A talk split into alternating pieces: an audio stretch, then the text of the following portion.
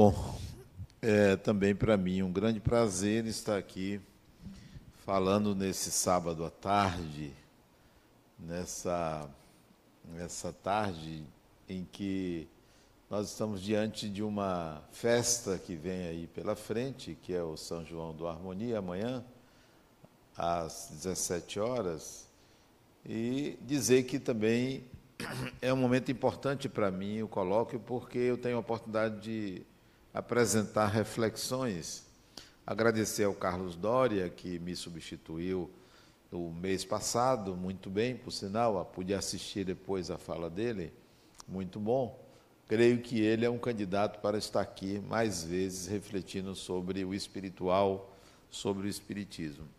E o coloco para mim tem essa função de abrir espaço para algo que vai além do que, do que é estabelecido, vai além da mentalidade coletiva espírita, vai além dos nossos entendimentos sobre o que é o Espiritismo e de que trata o Espiritismo. E o tema é, de hoje é sobre o sagrado e o religioso no Espiritismo. Há um conceito clássico sobre o sagrado e há um conceito popular ou de cada um sobre o sagrado. É, Jung coloca que religião é atitude para com o sagrado.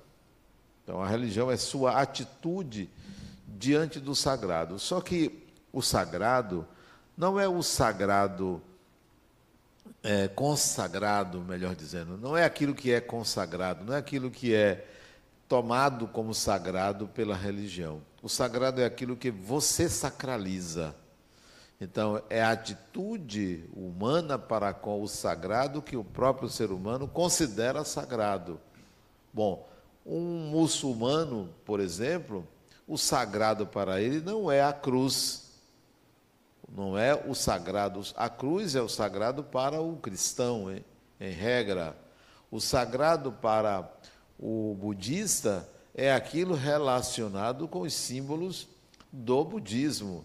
Então, o que é sagrado para você? Para você, o sagrado pode ser uma imagem, uma fotografia, um, uma pessoa, uma árvore ou qualquer símbolo que você tenha como concernente a algo que representa o transcendente.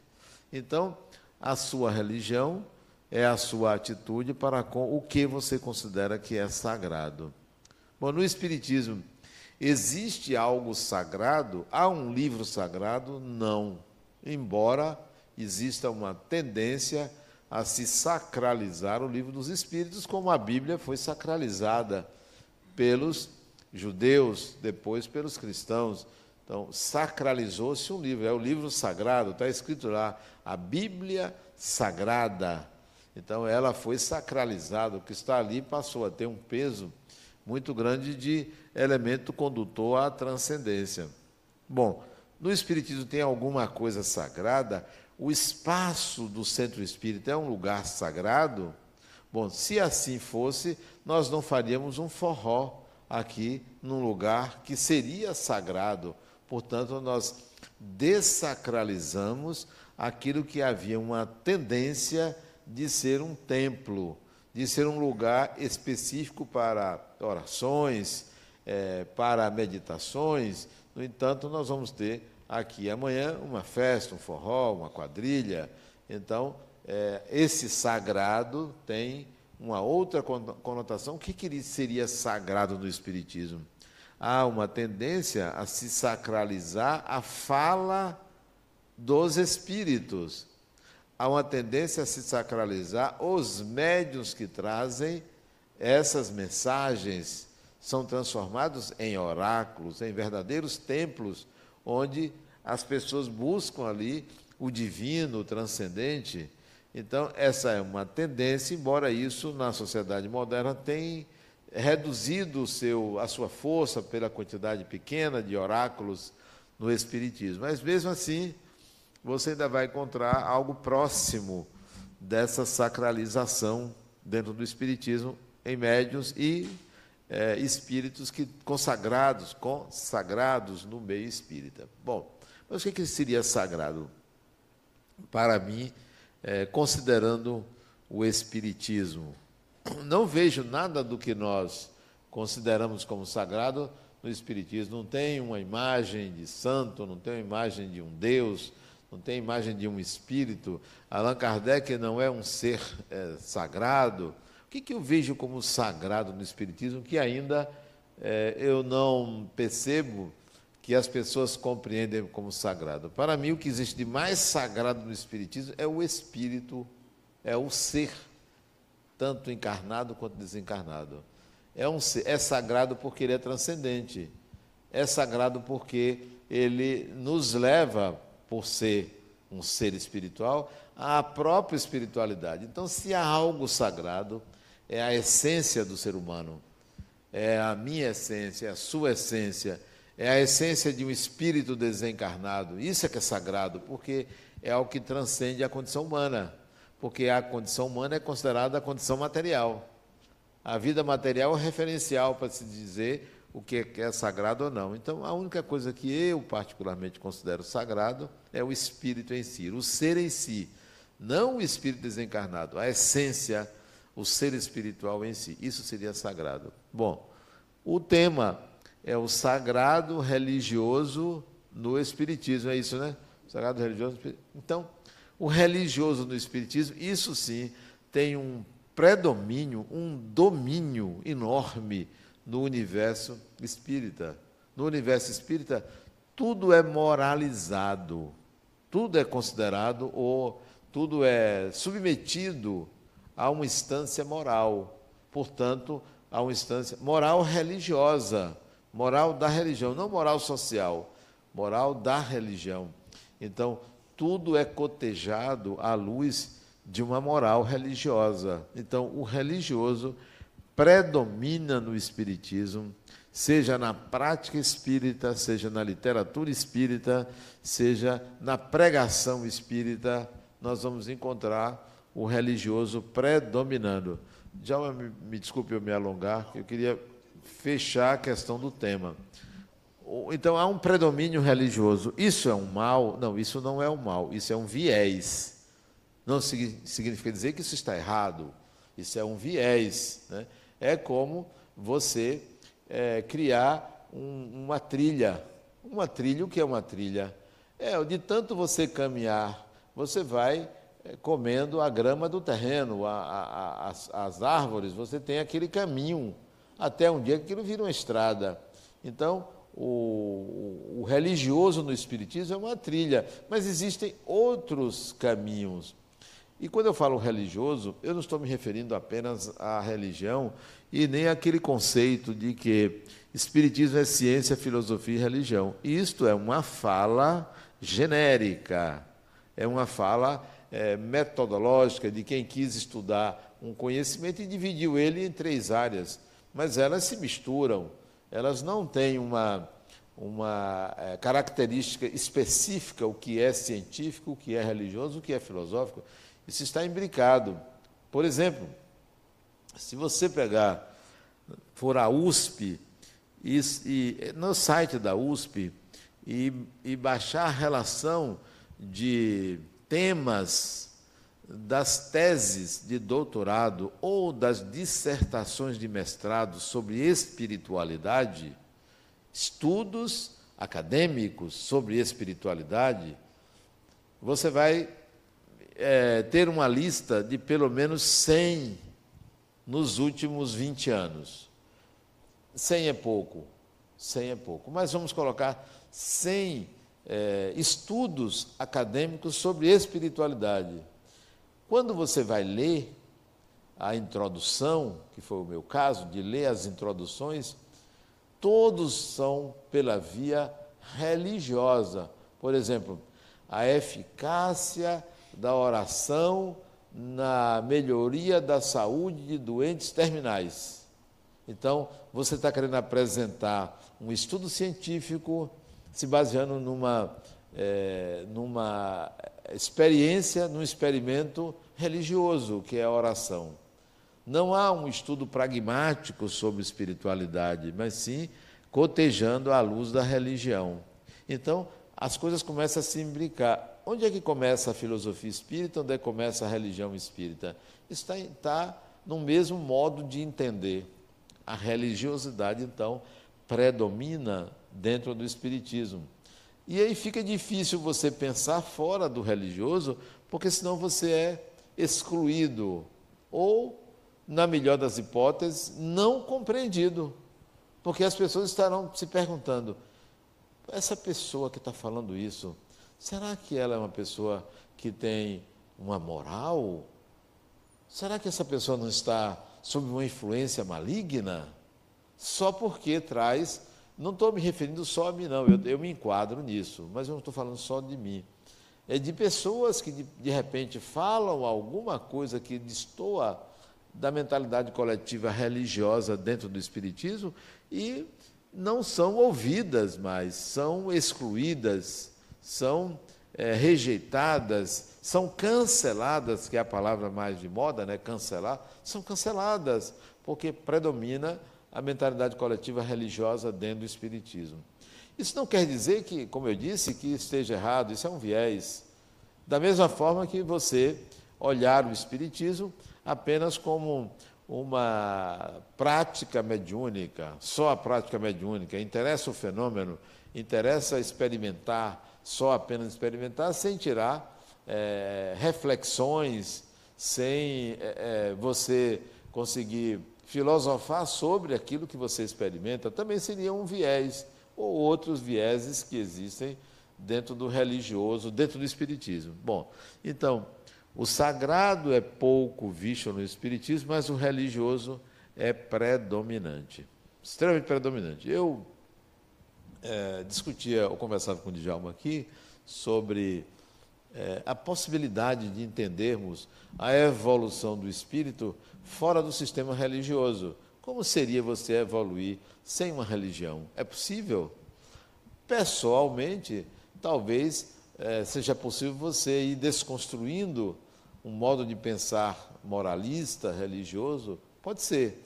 Mas a minha questão, a questão que eu trago sobre essa possibilidade, é, desde os primórdios da evolução, desde lá o, Pitecantopus, de, desde o, os primeiros humanos, né, o Homo sapiens, o, aquela passagem do animal para o humano ali, não haver uma, um sistema religioso que dominasse a mentalidade, se seria possível isso acontecer e levar o indivíduo a evoluir.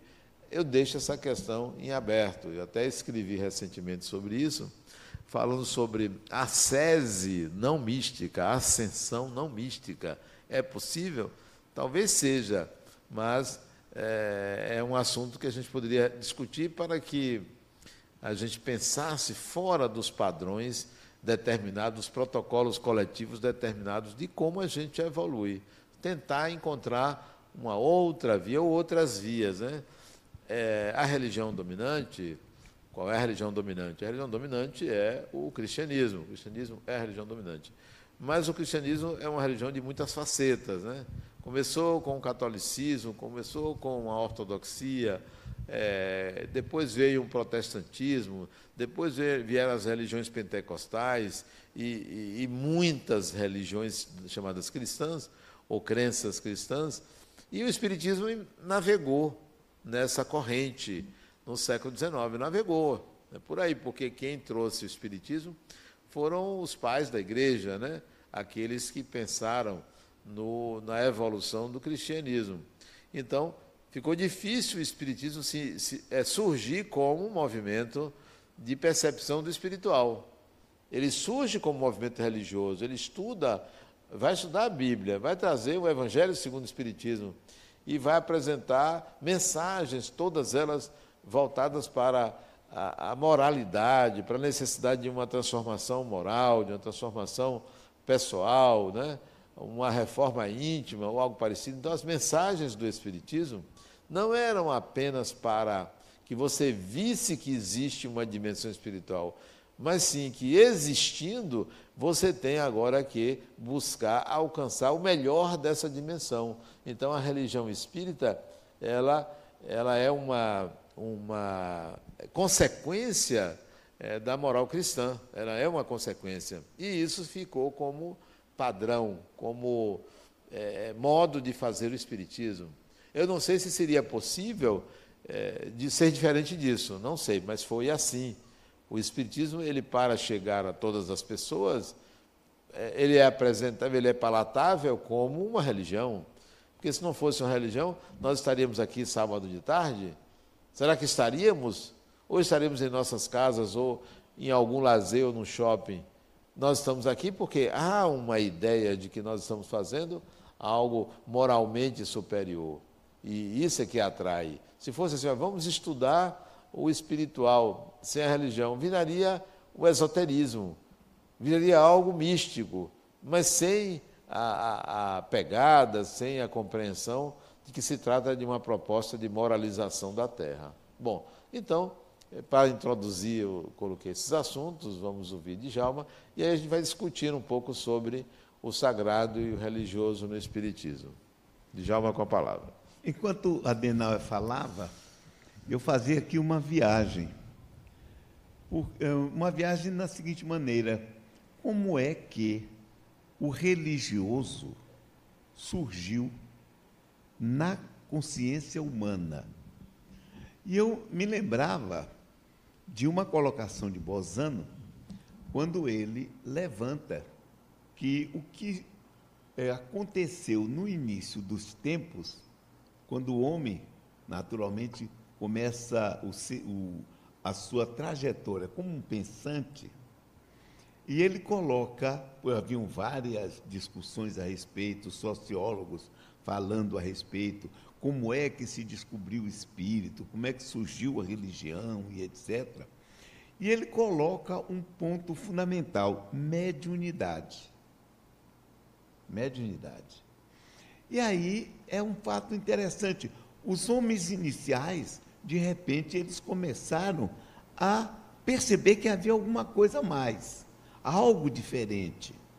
E disso vai nascer o quê? Um movimento que é uma magia. E uma magia voltada para o utilitarismo. Como era que esse homem primitivo começou a usar a capacidade de saber que o espírito continuava, que havia uma reencarnação, quer dizer, voltar ao corpo, mas ele usava o conhecimento para resolver os seus problemas imediatos. A caça, por exemplo. Quando nós vamos por, para verificar o que está nas cavernas, as pinturas das cavernas, que nós vemos aqueles bisões fantásticos, aqueles animais muito bem pintados, o que era que efetivamente se queria com aquilo? O que se vê é que em Altamira, por exemplo, tem todo aquilo ali, os animais pintados, mas no meio tem um indivíduo vestido com uma pele de animal, como se estivesse fazendo um ritual. Que ritual era esse?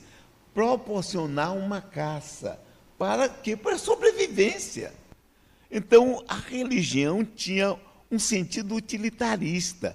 Eu estou fazendo esse movimento que é para poder caçarmos mais, termos alimento para o nosso grupo. Então, observem, utilitário isso.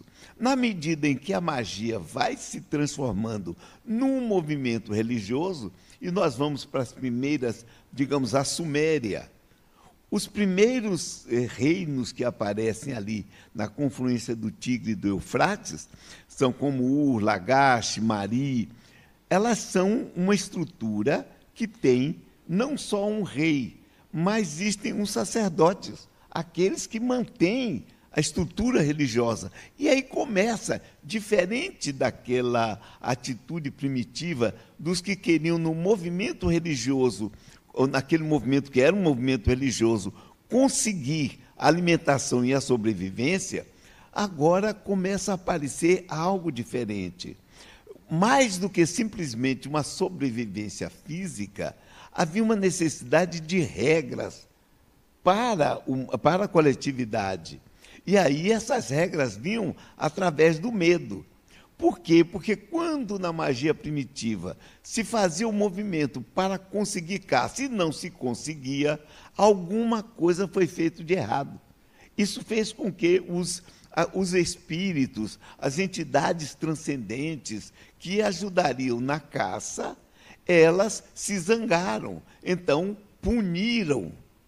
Então, toda a falta, tudo aquilo que causava um, um problema naquela coletividade, estava sendo castigado. O homem foi castigado. Então, existe uma norma lá em cima. A gente tem que fazer o melhor, porque se não fizer, o, essas entidades espirituais que foram se transformando em deuses, num sagrado, naquilo que tinha que ser adorado, que, para que se voltava todo um pensamento, eu tenho que fazer com que ele goste de mim. Eu tenho que fazer o melhor para ele. Porque se eu não fizer, ele vai me castigar. E aí se chegava ao extremo. Fazia-se, inclusive, sacrifícios humanos para poder atrair o beneplácito, eu vou fazer o sacrifício da coisa mais importante. Qual é? O meu filho, a coisa mais importante. Então, vou sacrificar os deuses. Olhem bem, para que os deuses me olhem com um olhar é, diferenciado, para que me, eles concedam aquilo que eu preciso, inclusive para sobreviver. Então, observem, nós como, é, é, iniciamos na religião com um objetivo imediatista, um objetivo de ter uma vida melhor, um objetivo de conseguir coisas. E isso vem, vem ao longo do tempo. Nós estamos nesse movimento há muito tempo. Vejam que no início tinha que fazer sacrifícios. Nós vimos, por exemplo, a Denal está falando dos judeus, o templo do judaísmo. Como era que Deus ia, ia ser louvado, o que é que tinha que se fazer em favor de Deus? Desde o início, antes inclusive do próprio tempo, se tinha que fazer sacrifícios. Matava um animal, depois se queimava o animal. E na Bíblia, no Antigo Testamento, tem uma colocação interessante, que Deus, com as suas narinas, aspirando aquela fumaça. Eu digo de carne queimada. Eu gosto de carne, entendeu? que está fritando, aquele cheirinho gostoso. Mas carne queimada eu tenho horror. Se eu fosse um Deus, tira esse negócio de mim. Então, mas para que eu fazer isso? Para eu ser abençoado. Então começou uma troca interessante. A religião passou uma situação de troca. E se nós virmos, inclusive, na doutrina espírita, muitas vezes nós temos isso. Eu tenho que ficar bonzinho para que os espíritos me ajudem. Eu tenho que ter uma moral por causa disso. Pessoas especiais, que no, no início eram os feiticeiros, eram, são os médios. E até nós chamamos atenção para uma coisa aqui que é interessante. No nosso movimento atual, eu gostaria de saber quantos sagrados existem médios, como você falou. Depois de Chico. Você ainda tem um Divaldo, até tem um, um Medrado, que tem alguma coisa que as pessoas olham, mas está rareando isso. Qual é aquele médio que a gente olha assim e olha como uma coisa sagrada? Não está havendo. Então há uma necessidade de uma mudança nessa religião e na visão do sagrado. Muito se começou a trazer para a doutrina espírita essa condição. Vejam só, nós temos sagrados desencarnados. Bezerra de Menezes, tem até hino. Sheila tem hino. Você falava do espaço antes, que aqui não é sagrado, vírgula. Existem lugares que você não pode nem cantar uma música não é, espírita no centro. Porque se você cantar, você está atrapalhando a vibração do ambiente. É coisa interessante. Então, esse religioso, eu estou sentindo que está havendo uma mudança. Porque vários outros centros já começaram a colocar músicas diferenciadas. Ah? Então, tem um religioso. E a visão do sagrado? A Adenauer trouxe o indivíduo o espírito, no sentido de espírito, o, o espírito como o sagrado.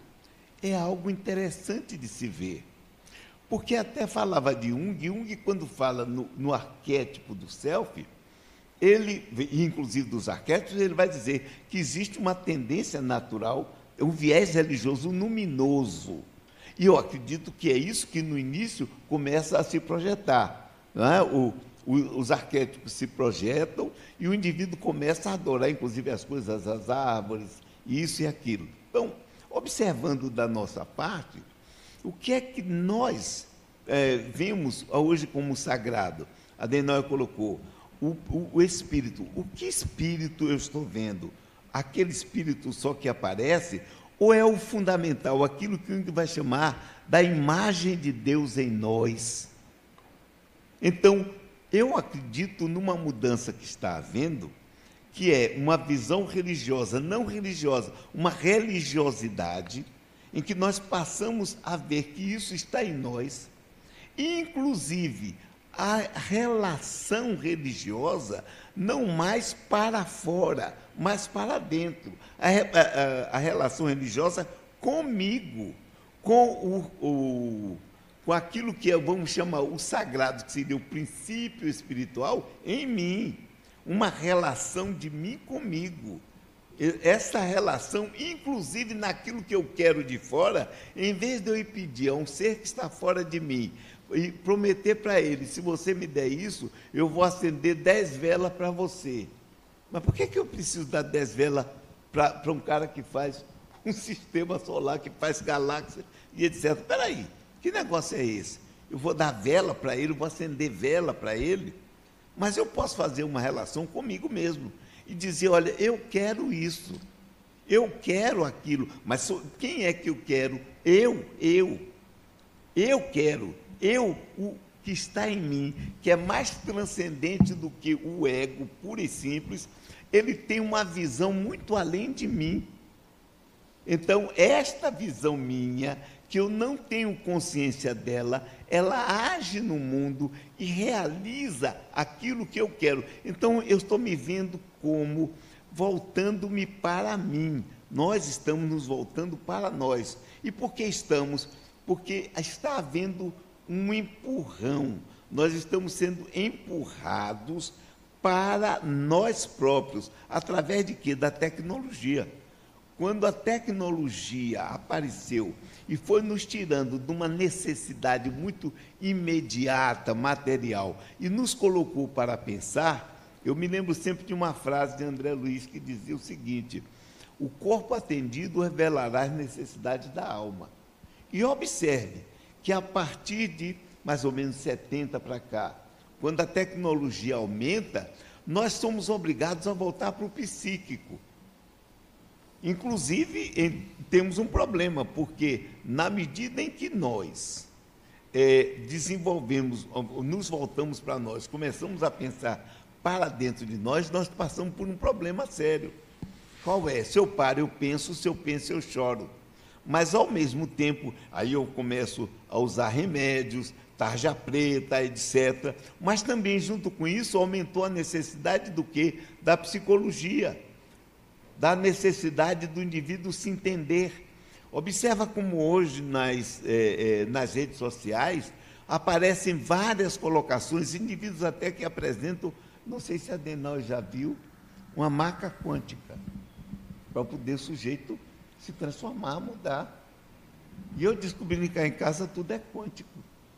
A cadeira é quântica, a mesa é quântica, tudo isso é quântico. Mas o que eu quero dizer com isso, na verdade, fora qualquer brincadeira, é a necessidade do psiquismo. Nós estamos sendo empurrados para o psíquico. Eu, uh, ontem uh, eu conversava com umas pessoas hoje, de manhã, aqui na, na fundação, sobre esses uh, inteligência. Uh, é, é, artificial, a inteligência artificial que está vindo aí. Você faz perguntas, ela responde. Eu comecei a fazer o chat, os chats que existem por aí novos. E aí a pessoa disse assim: Mas isso está tirando a gente da maneira como a gente aprendia. Eu digo assim: sim, porque nós vamos entrar em algo novo. E esse algo novo é o psíquico. E eu viro o psíquico, eu vou ter uma relação comigo. E comigo nessa relação, eu estou criando uma nova condição daquilo que se chama religiosidade, de espiritualidade. Então, eu é que estou o sagrado em mim. E é isso que eu tenho que descobrir de que maneira esse sagrado eu coloco em prática na minha vida. Esse é o caminho que a gente, acredito eu, temos, tem que, temos que buscar.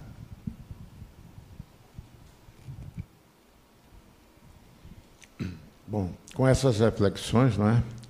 Vamos é, ter agora o que levar algum tema e os, os, internautas, se tiverem alguma pergunta e questionar algo, já está pode, pode, pode fazer. E as pessoas aqui presentes também, que já se quiserem, não agora, mas já imaginando uma pergunta, logo mais nós abriremos para as perguntas e respostas, certo? E agora, Adenal... É, Eu posso fazer pergunta, Djalma? Pode, pode. Vou abrir essa sessão para você antes dos outros.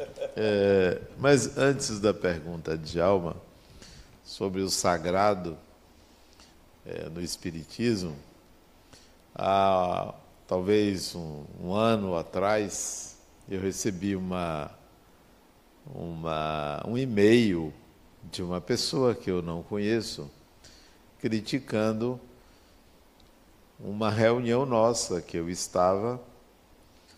Eu fiz a palestra criticando é, a existência de um computador à mesa, que aquilo era incompatível com o ambiente espiritual.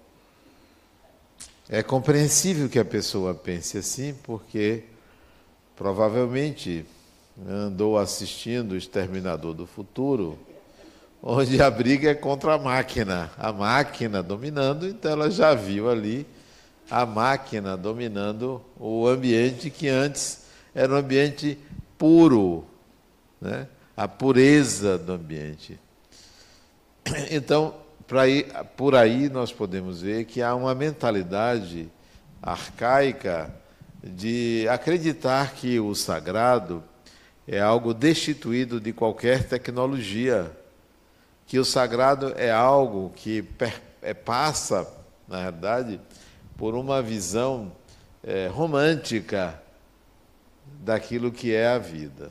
Bom, além disso, Djalma, vem muita gente aqui no Harmonia, é um centro que tem uma frequência muito grande, e algumas vezes, depois da palestra, eu ouço as pessoas que vêm trazer suas queixas, suas demandas, né? E eu fico me perguntando, depois que eu saio daqui, já tarde da noite, após ouvir a última pessoa, o que, que elas vieram fazer aqui? É, vem trazer vários problemas, é, problemas materiais, problemas psicológicos, problemas ditos mediúnicos, são muitos problemas, mas, na essência, o que, que essas pessoas querem aqui? Na realidade, elas querem um encontro com elas mesmas. Elas querem encontrar o espírito que elas são. E enquanto não encontram, se debatem com a vida comum, transformando o problema comum num problema espiritual. Transformando um desafio pessoal como se fosse uma luta contra o espiritual considerado negativo. Então, há uma transferência dos seus medos, das suas angústias, eh, das suas lutas para a dimensão espiritual, como se houvesse uma luta entre o material e o espiritual, sem entender que, na realidade, é uma questão do próprio indivíduo. É a própria pessoa que ainda não encontrou o espiritual em si mesmo, ainda não viu que tudo isso é a necessidade de um diálogo do espírito com o próprio espírito. Bom, então, quando eu vejo o centro espírita assim, cheio de gente, hoje mesmo eu fiz palestra aqui, estava cheio aqui, eu fico me perguntando: o que, que essas pessoas querem? O que, que elas estão buscando de fato? O que, que essa alma pede? O que, que ela quer dizer e, e vem aqui para escutar? Né? porque tudo que a gente escuta suscita uma vontade de falar. O que, que elas querem dizer? E no fundo o que a gente quer dizer é, poxa, eu sou um espírito, e isso liberta, libertaria toda a consciência se a gente conseguisse dizer, eu sou um espírito. Dizer, sentir e agir tal qual. Libertaria, não haveria nenhuma demanda externa, porque você já se vê transcendente. Então, é, acho necessário o Espiritismo caminhar para a construção de uma mentalidade onde a transcendência está no próprio indivíduo, onde você se perceba espírito, onde você se veja. Se você se vê, se você se sente espírito, se você age como espírito, isso significa ter a consciência plena, é, plena de fato da sua própria imortalidade. Não há obstáculo, não há inimigo, não há obsessor, não há ninguém, porque é você e você.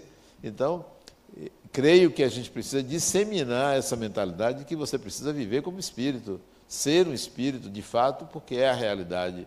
Até lá vai demorar muito para você ter essa, essa consistência, essa propriedade da sua essência.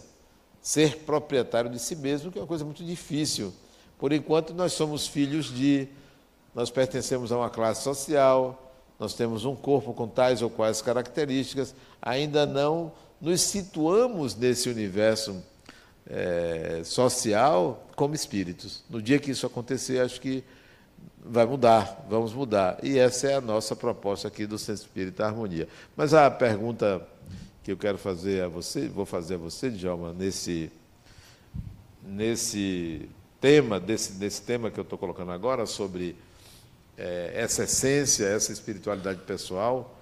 É, se você conhece algum, algum local, algum grupo, alguma religião onde isso de fato é, é pregado, é vivido, né? Você conhece isso, você que é um homem muito, muito vivido, né?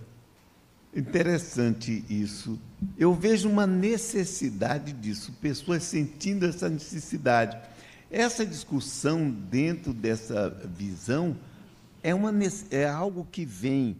Eu sinto as pessoas querendo. Mas fora esse ambiente que a gente tem aqui, eu não vejo assim da, discutido dessa maneira, dessa forma. Não vejo, realmente.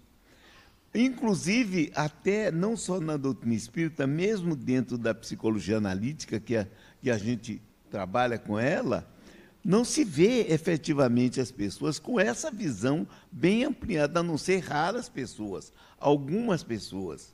Não é? Está tá faltando isso. Nós precisamos chegar a esse ponto, começar a verificar que nós temos a condição de fazer uma transformação da vida, uma metanoia, uma mudança interior, uma condição, eh, é, abrir uma nova possibilidade e se tornar autônomo nesse pronto, ter uma autonomia.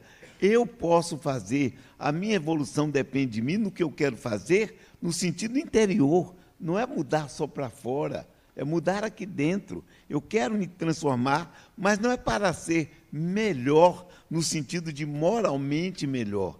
É para eu estar efetivamente vivenciando as minhas possibilidades interiores. Esse é o ponto que eu estou vendo, mas eu não vejo isso no geral, porém vejo uma tendência, uma busca disso. Isso é visto, viu, Djalma? Muito quem acompanha hoje, que você tem a, a, o YouTube, as, as, palestras que você perder na hora que você quer que você vê, você vê a tendência. Já existe algo, não é? mas você ainda vê uma sacralização muito grande nas palestras, nas, nas nos, nos, que vêm, tudo, é, na, nas mensagens do dia a dia, dos bons dias, né? Você ainda vê uma sacralização muito, assim, ainda constante. E o que essa casa ela tem aberto mais a, a consciência de mudar certos paradigmas, né? e, e incentivar o pragmatismo espiritual, que, que todos têm que, aos poucos, venham tomar isso como, como norte, né? como uma posição. Agora, João, posso fazer outra pergunta a você? A próxima pergunta é: me, você pode me fazer uma pergunta? Pronto, você pode me fazer uma pergunta? Sem dúvida.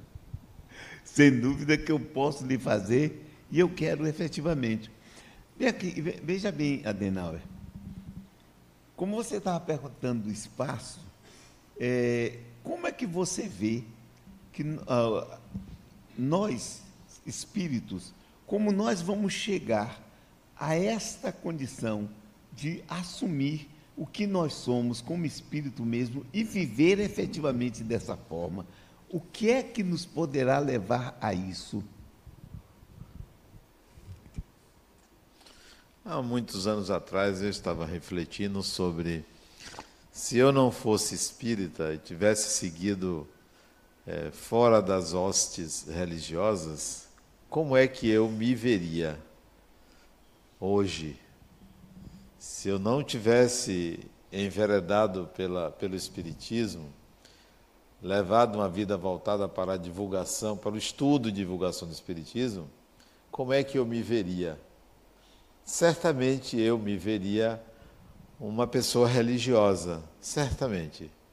Certamente eu me veria como alguém um tanto quanto piegas. Certamente eu me veria como um sacerdote. Certamente eu me veria como se eu fosse alguém dogmático. Essa era a visão que eu teria de mim mesmo se eu não tivesse feito esse caminho. Isso é uma autocrítica. Essa reflexão é uma autocrítica.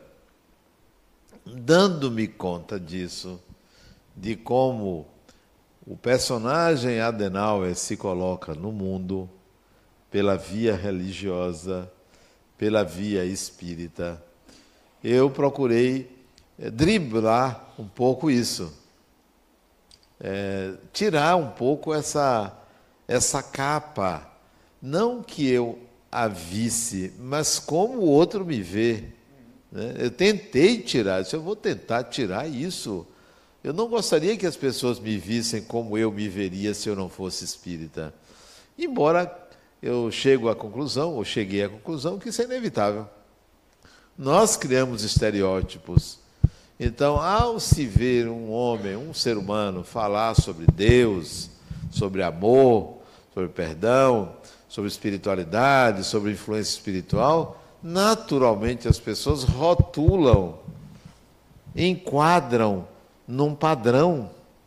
Então seria difícil eu não me ver dessa forma sacerdotal. Então, para driblar isso, para evitar isso, é preciso um custo é, filosófico e psicológico muito alto, né? uma reflexão muito profunda para apresentar-se de um modo diferente. Eu tentei, eu confesso que eu tentei. Isso, essa tentativa é, tem talvez uns 40 anos que eu tentei, mas quanto mais eu tentei sair desse viés, mais eu me vi dentro dele. Ficou difícil, Djalma, eu deixar de ser visto e eu mesmo me criticar, não, não é assim, espera aí. Mas eu consegui uma, uma, fugir um pouco disso, eu consegui um tento em 2018. Em 2018, eu digo, epa, é por aqui que eu vou caminhar. Eu senti a influência de um espírito, fatalmente a gente tem que incluir. Aí, quando eu digo isso, eu estou voltando ao sistema religioso. A influência de um espírito, porque eu ganhei um livro de presente. Um espírito que Djalma conhece há muitos anos. E eu ganhei um livro sobre a vida dele, foi Leonardo da Vinci. Quando eu li aquele livro de Leonardo da Vinci, eu disse: rapaz, eu queria ter sido uma pessoa como ele. A naturalidade com que ele dava com as coisas, sem nenhuma preocupação, creio eu, muito moral, muito é, social, de acordo com a mentalidade coletiva, não. Para mim, ele era um espírito independente. Não sei se Djalma concorda com isso. Quando eu li Leonardo da Vinci, aquele livro de Walter Isaacson, eu me encantei com o espírito. Me encantei com a pessoa, desculpe, com a pessoa, porque o livro não é mediúnico, com a pessoa que é, eu acreditei que Leonardo teria sido. Digo, poxa, que coisa fantástica um homem com a inteligência daquela, mas era um ser humano de altíssima qualidade. Era até um 71. Era. Olha, ele conseguia é, ganhar, receber o dinheiro para fazer as obras e não entregava. Ele conseguia essa naturalidade em viver assim. E passeava, transitava em todas as classes sociais. Era, era queridíssimo pelos reis, pelos nobres, é, pelos, pelos seus empregados. Era queridíssimo. Quer dizer, isso é, é invejável uma pessoa assim. Quando eu li o livro, eu me encantei. Eu disse: sabe do que? Eu vou escrever de uma forma mais livre. Eu vou tentar sair do personagem religioso e comecei a escrever o livro O Voo do Espírito. Quando eu, eu inspirado, não inspirado mediunicamente, inspirado pela leitura da vida dele, eu comparei a evolução do espírito, do ser em si, com os pássaros. Mas aconteceu um fenômeno durante a escrita de Jalma que me deu uma, uma, um gás, uma certeza de que o que eu estava fazendo era uma forma de sair do sacerdote. Um fenômeno assim extraordinário. Para mim foi extraordinário. Só, só estando lá para vocês sentirem por que extraordinário. Eu estava na beira de uma piscina da minha casa em Itacimirim, com um tablet, numa espreguiçadeira, escrevendo. Uma manhã, umas 11 horas da manhã, ali, sozinho, e estava comigo que foi passar o fim de semana comigo, meu neto, então com seis anos de idade. E o caseiro, ele mora com a família lá, numa casa na propriedade. E ele tem um filho de quatro anos. E tem um filho, na época, de 13 anos. E meu neto estava brincando entre as árvores lá, com os dois correndo lá. E eu ali, não estava prestando atenção, eu ali escrevendo. De repente, eles corre de lá, para a brincadeira e fica aqui em pé. Vovô, qual é a coisa mais importante da sua vida? Eu pergunto a vocês, tem sentido uma criança de seis anos que está brincando lá com outras crianças, parar tudo e chegar junto a mim, me interromper? Qual é a coisa mais importante da sua vida? Eu escrevendo sobre o sentido da vida. Eu parei, me sentei na espreguiçadeira, olhei para ele, ele ficou esperando. Eu disse: o amor. Ele disse: Para mim, não. Para mim, a coisa mais importante da vida é viver, porque viver, vovô, é sentir. E me abandonou e foi lá brincar.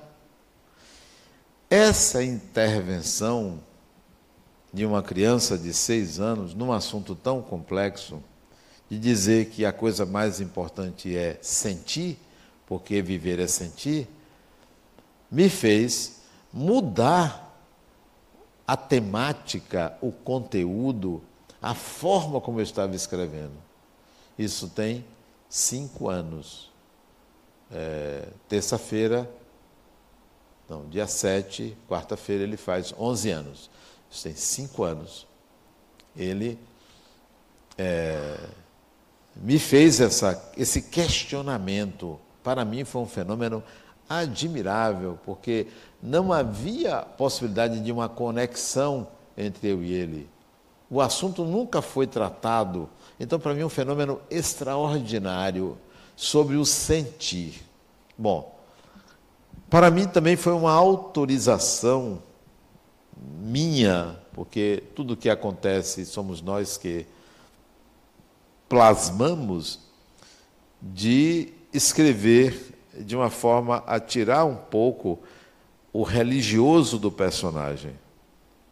Então escrevi o voo do espírito, lancei. Mudou muita coisa aqui no centro espírita, as pessoas passaram a ler, a discutir, a... sem que eu dissesse, ó, bote esse livro no ciclo tal. Começaram a estudar o livro, achei muito interessante, porque é como se as pessoas se sentissem mais livres para expressar a sua essência, a sua natureza, a marca divina em cada um, né? a imago Dei, e foi muito bom. Mas não parou aí. Eu ainda querendo fazer com que o personagem saísse um pouco do tom sacerdotal, embora eu compreenda que isso é muito difícil, porque já há protocolos bem definidos quanto a isso, eu comecei a escrever dentro dessa linha até sair o livro Viver como Espírito, porque ele falou que é, o que existe mais importante na vida é viver. E eu botei o título do livro Viver como Espírito, né? Porque viver é sentir. E o livro todo ele é uma tentativa de levar as pessoas à compreensão que é possível viver como espírito e não como espírita. Ser espírita é a mesma coisa que ser budista, ser do candomblé, ser católico, ser evangélico, é um rótulo religioso, porque a religiosidade permeia o espiritismo. Então, não, a questão não é ser espírita. O que, que adianta você ser espírita? O que adianta ter um rótulo? Isso não é tão interessante. Embora o espiritismo seja uma via importantíssima de acesso ao espiritual. Mas a proposta do espiritismo não é transformar você em espírita, mas sim que você se perceba espírito.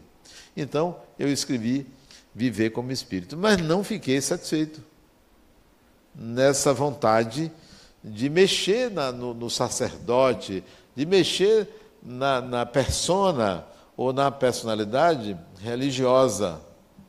E aí escrevi Pragmatismo Espiritual, que Marco Anton se referiu aí, como uma tentativa de levar as pessoas, pelo menos no meu universo que eu transito, que é o Centro Espírita Harmonia, é uma possibilidade de viver como espírito de forma pragmática, porque o espiritual é uma realidade para mim. Tanto é que Allan Kardec diz que o espiritismo anda no ar. Anda no ar. O espiritismo se apoia pela, nas leis da natureza não se apoia na manifestação de um espírito, numa mensagem, se apoia na lei da natureza. É um fenômeno natural. O fenômeno mediúnico, o fenômeno espiritual, a dimensão espiritual é um fenômeno natural. É tão natural quanto uma floresta, é tão natural quanto uma cidade. Então, é natural. Então, o pragmatismo espiritual é você é, enxergar aquele fenômeno não como algo excepcional, como eu enxerguei para mim, excepcional foi esse fenômeno de meu neto vir no meio de uma reflexão. Vocês podem pensar assim: ó, foi um espírito que chegou lá, encostou nele, parou lá o brinquedo dele, trouxe ele aqui. Isso é uma forma mágica de enxergar a vida, porque a, a, o fenômeno em si, ele não acontece simplesmente pela intervenção de um espírito. Ele acontece de várias maneiras. Não precisa que um espírito é, realize. Por exemplo, os fenômenos da sincronicidade, necessariamente não são fenômenos que um espírito provoca. É a vida dialogando com você, sem que você possa é, dizer que aquilo foi um espírito que, que é, é, é provocou, a própria vida provoca. Então, eu escrevi Pragmatismo Espiritual. Quando eu terminei de escrever o livro, que foi o ano passado, eu fiquei aliviado, Djalma. Eu disse, ufa, vou descansar, porque a minha mente é muito parecida com a mente de um esquizofrênico. É muito parecida, é muita ideia, é muita coisa na cabeça, é muita voz, é muita intenção, é muito desejo, é uma fornalha. Eu já me acostumei a isso desde jovem. Então, Ele disse: quando eu terminei, eu senti um alívio. Poxa, deixei de ser esquizofrênico por um momento. Eu vou descansar. Aí eu tenho um sonho. Um sonho no dia 20 de fevereiro. Mandei o sonho para Djalma. Acabou a brincadeira.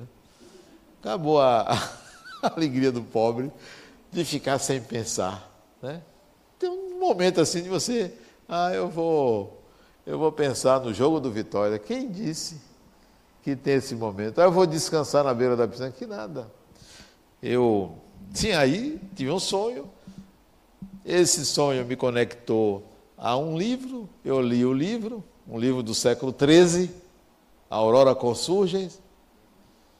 Li um outro, de Marie-Louise von Franz, por causa do sonho. Comecei a dialogar com esses personagens dentro de mim e comecei a escrever outro livro que ainda está, é, ainda está fervendo. Eu não tenho ideia ainda do início, meio e fim.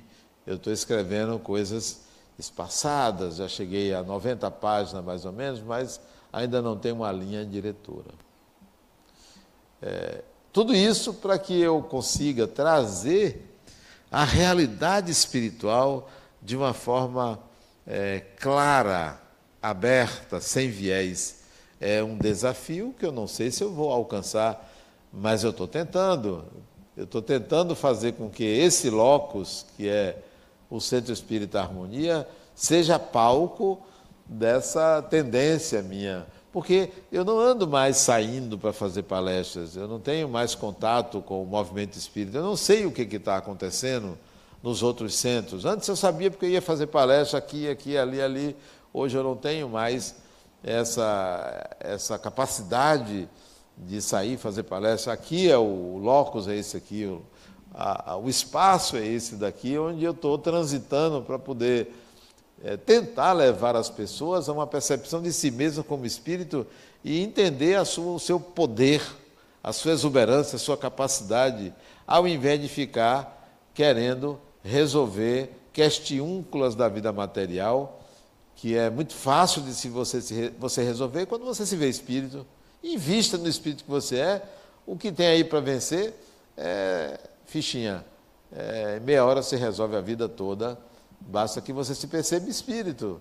Não vai ficar angustiada, nervoso, nervosa, preocupada com o que comer, com o que beber, com se vai entrar dinheiro, se não vai, porque a vida dá conta disso. Quando você se percebe espírito, espírito a vida dá conta. Então, Djalma, é aqui o espaço onde eu tento é, passar a ideia de que é possível viver como espírito sentir a vida, como disse meu neto, sem um viés é, religioso, mas de uma forma pragmática.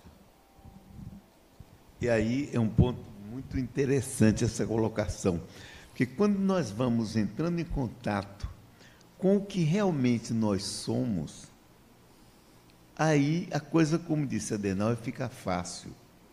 Como as coisas podem se resolver rapidamente e até sem que a gente nem imagine como é que aquilo ia se resolver. Então, se ver como espírito. Eu vi uma vez aqui uma pessoa perguntar até para Adenauer como é que podia se ver como espírito. Eu acho que a pessoa tem pensado, eu vou sair do corpo, vou ficar fora do corpo, vou ficar vendo como é que eu vou perder o contato com o mundo físico. Mas acontece que o contato com o mundo físico é uma experiência para quem? Quem é que realmente está experimentando isso aqui? É o personagem de Jalma? É o personagem espiritual que hoje aqui está se chamando de Jalma? Ou é aquilo que é o efetivo como Adenal gosta de chamar de espírito, que é o princípio espiritual. E aí eu vou, vou para Jung, que foi quem me chamou a atenção. O que é que existe em mim? Algo que está querendo descobrir o que é. Quer dizer, eu não sou eu, que eu enquanto Djalma, como personagem, que quero saber o que sou. é, na verdade, algo muito mais transcendente que está querendo saber. Eu, eu, falando com o pessoal na MASSE, eu digo assim, sempre para eles o seguinte: quando é, algo que a gente chama Deus criou esse princípio, disse para ele: se vire que você não é quadrado. E ele está se virando até hoje. Quando eu falei aqui rapidamente da, do, do problema da, o, o, se descobrir, o indivíduo começar a pensar e vir o religioso na forma de magia e etc., essa experiência está chegando num ponto bem maior. Primeiro, começou aqui com bactéria. Eu, eu, falava hoje com o Luiz, quando ele me, eh, eu vinha com ele para fazer a aula do, do, do, do, do Pinga Fogo, eu falava sobre isso. Eu dizia para ele, por que é que esse princípio, quando descobriu, ou quando se chegou aqui na matéria orgânica, ele levou tanto tempo encarnando, des, desencarnando, voltando a encarnar nas bactérias? O que é que ele estava fazendo? Estava criando o quê? Estava tentando o quê? Tentando, querendo realizar algo. E hoje nós continuamos assim. Cada um de nós vivendo experiências. E experiências que, quando nós estamos ligados, nos chama atenção, como a Adenauer colocou. Ele está aqui escrevendo algo que está, é sobre o sentido da vida, o sentido que ele quer dar à vida. Quando chega uma criança, o que é que atraiu essa criança? O que é que essa criança, algo está falando, quem, o que? É a criança que está falando? Ou algo dentro dele que é muito mais superior a isso? Olhem bem. E aí, como a Adenal colocou aqui, a experiência que ele está fazendo. Ah, antigamente o pessoal via que muitos continuam vendo Adenal como assim, aquele é, é, hierofante. Aquele camarada que olha para você e pode saber algo que está acontecendo com você. É algo interessante. Vocês já passaram por isso? Não sei. Eu já contei aqui uma vez, eu, é, de frente do lugar que eu não morava ali no Júlio César, tinha um taxista. E eu pego um taxista uma vez, vou para a fundação, para a psique. vou para a psique, quando eu voltei, ele estava conversando com alguém. No dia seguinte, eu peguei novamente o, eh, o táxi e ele me disse assim: Já você viu uma pessoa que eu estava conversando ontem? Eu disse: Bom, me lembro que você estava conversando com alguém quando entrei no carro, não liguei. Ele disse: É, quando eu deixei você que voltei, ele olhou para mim e disse: Sabe quem é aquele camarada? Eu disse: Sei, Djalma. Ele disse: Ah, aquele camarada olha para você e sabe de sua vida toda. Se eu entro numa projeção dessa, eu estou dentro d'água. Eu vou começar a me sentir o máximo. Ah? Eu vou começar a me sentir o próprio profeta, o representante de Deus na terra. E o pior é que muita gente entra nessa e perde uma oportunidade muito grande. Você imaginou? Aquilo é uma projeção do camarada, ele é que acha que eu sou, mas eu não sou nada disso. Por que, que eu vou entrar nesse negócio? Então, o descobrir esse espírito vai nos levar para uma condição muito mais humilde do que é. Eu sou uma pessoa que estou num, numa trajetória para descobrir efetivamente, não eu, personagem, aquilo que é realmente o que vai permanecer. Eu dava uma aula outro dia na Marce e eu fiz uns esquemas. E nesses esquemas eu ia faz, dizendo justamente o quê?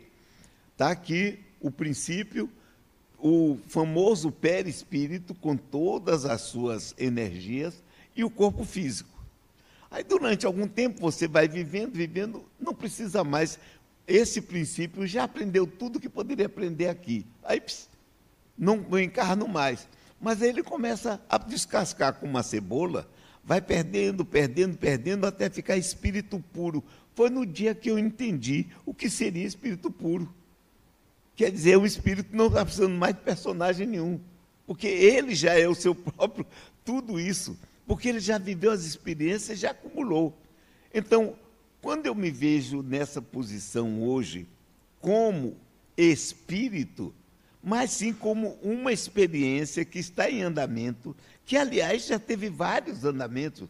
Eu, quantas, há quantos bilhões de anos eu estou encarnando?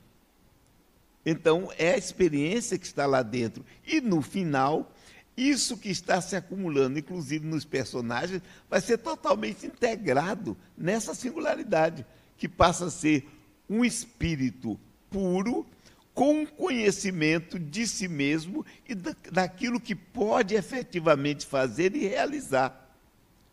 E aí vem um ponto. Como é que eu começo a exercitar isso? Eu, enquanto personagem, sabendo disso, eu começo um diálogo comigo. E é um diálogo que eu faço toda noite.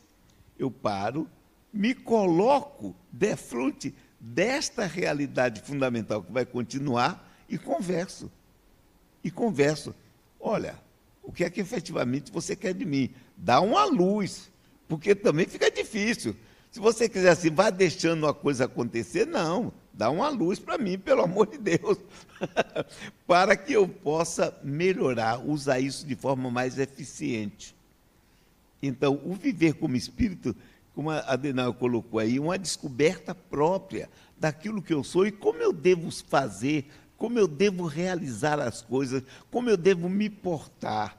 E isso vai trazer um, um outro ponto. A religião vive da culpa. Não é? vive de uma dominação pela culpa. Kardec diz assim, ah, que a religião sempre foi um instrumento de dominação. Sim, pela culpa. Você é culpado. Aí, inclusive, na doutrina espírita tem essa visão. Você está aqui pagando, você está aqui resgatando, você está aqui espiando. Eu digo, eu estou com um problema muito sério. Porque eu não resgato, eu não pago, eu não tenho karma, eu descobri que eu não tenho karma, não. Eu descobri que eu não tenho karma. Por quê? Ah, mas você nunca passou por certas situações. Eu digo que para mim foram aprendizados. Tudo que eu fiz na vida, hoje eu olho para trás, foram aprendizados. E o que é que esses aprendizados me trouxeram? Uma abertura maior da vida. O que eu devo fazer para mim, o que eu não devo fazer para mim. E, por via de consequências, fazer para o outro também. É, eu acho, Marco, que a gente poderia atender a perguntas, primeiro da internet. É, tem perguntas aí? Tem uma aqui. Que tem aí? Tem. Aqui de, de, que não está aqui, de, de o Lemar, uma amiga nossa de Brasília, que ela... Pode ir no microfone. No... Ela pediu aqui que fizesse uma pergunta a Djalma. Isso. É, aqui, enquanto ela deve estar assistindo. É, Geisa tem perguntas aí, gente? Deixa Geisa ler, mas quando é, você procura aí. Pode ler, Geisa, a primeira pergunta para a Djalma. Ah, mas essa primeira pergunta aqui é, é direcionada para a Adenauer. Mas eu, eu devolvo para ele. Vá, faça aí. Bom, é, eu vou deixar então essa para depois e vou para essa de Jane Santana. A partir da ideia de Herculano, Bosano e Andrew, de que todas as religiões fundam-se na mediunidade, podemos então inferir que o mito das revelações, das aparições, das línguas de fogo, de falar línguas estranhas, das curas milagrosas são, portanto, todos fatos mediúnicos?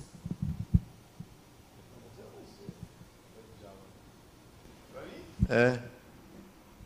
Ela disse que não sabe. Não, não foi direcionada para ninguém. A Denal é pediu. Ele, ele que falou em Bosando, não foi? É para ele. É, acho que compete a ele mesmo. Ele, foi ele que acendeu Bom, esse tema. Primeiro de tudo, nós temos que verificar duas coisas. Realmente existe o fenômeno mediúnico. Se nós observarmos os profetas, eh, todas, tudo tem um fenômeno mediúnico efetivo. Mas será que é somente mediúnico? Será que nós também não temos nada dentro de nós? Será que não vem algo como veio com, a, com o, o, garoto para falar para Adenauer sobre uma determinada coisa? Será que não vem algo que surge, uma apercepção que venha também. Eu acredito que grande parte dos profetas, daqueles que se destacaram nessa área religiosa, eles efetivamente refletiram eh, eh, ideias de outras pessoas. Mas também existem aqueles que tiram de si.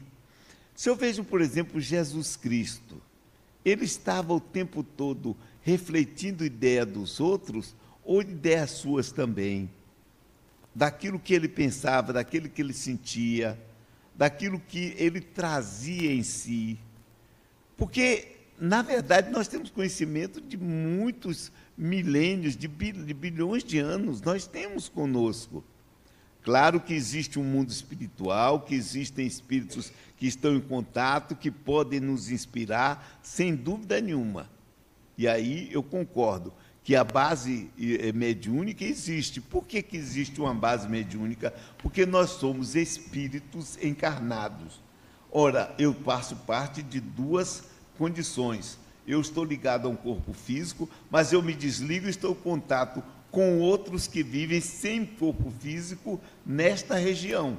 Então é possível nós trocarmos, é, com, nos comunicarmos, trocarmos informações, sem a menor dúvida que sim. Isso existe. Mas eu ainda vejo algo muito mais amplo, que é também o nosso próprio inconsciente, que é capaz de trazer conhecimentos que nos, nos deixam, às vezes, assim, é, parados, espantados, não esperávamos ter, mas que isso pode vir de uma percepção, também acho que sim. Eu queria complementar um pouco, ou adicionar uma experiência que eu tive, onde é difícil relacionar com mediunidade. E é, foi para mim significativa essa experiência. Eu estava atendendo uma paciente minha pela pelo celular. Ela mora no estado de Utah, ao norte dos Estados Unidos. E eu estava numa sessão de psicoterapia com ela. E ela disse, Adenauer, é, eu moro num condomínio de casas e aqui no meu condomínio ele é cercado por um muro alto.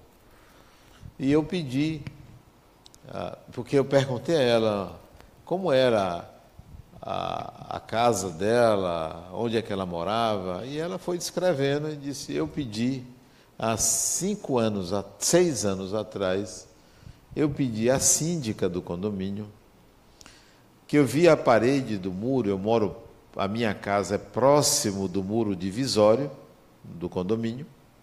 Eu pedi à síndica para plantar uma trepadeira, para o muro ficar mais verde.